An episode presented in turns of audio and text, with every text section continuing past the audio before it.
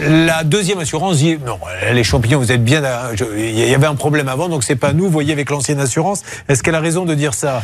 Euh, En fait, j'ai l'impression qu'on déplace aussi un peu le débat. Aujourd'hui, il y a sa voisine qui a en fait entreposé des, planches en bois qui ont été infectées par la mérule et qui a ensuite infecté votre mur. Donc en fait, c'est une prolifération très classique de ce champignon qui est effectivement très dangereux. Mais aujourd'hui, c'est son fait qui, vous, qui vous a causé un préjudice. Donc on est dans le cadre de la responsabilité délictuelle et en fait, elle doit vous indemniser. Donc en fait, peu importe euh, quelle assurance doit payer. Elle, de toute façon, peut-être même elle n'est pas assurée. Elle doit payer pour ce, qui a, pour, le, pour, pour ce qui a été commis. Et ensuite, ce, sera à elle éventuellement de se retourner contre son assurance X ou Y. Je sais, Jean-Bernard, que c'est embêtant parce que vous avez des bons rapports de voisinage, mais on a toujours tendance à dire l'assurance, l'assurance. Avant l'assurance, il y a la voisine qui n'aurait pas dû poser les planches sur le mur et c'est à elle d'indemniser. Alors, après, si son assurance, il suffit pas de dire l'assurance, elle veut pas payer, sinon ça serait trop simple.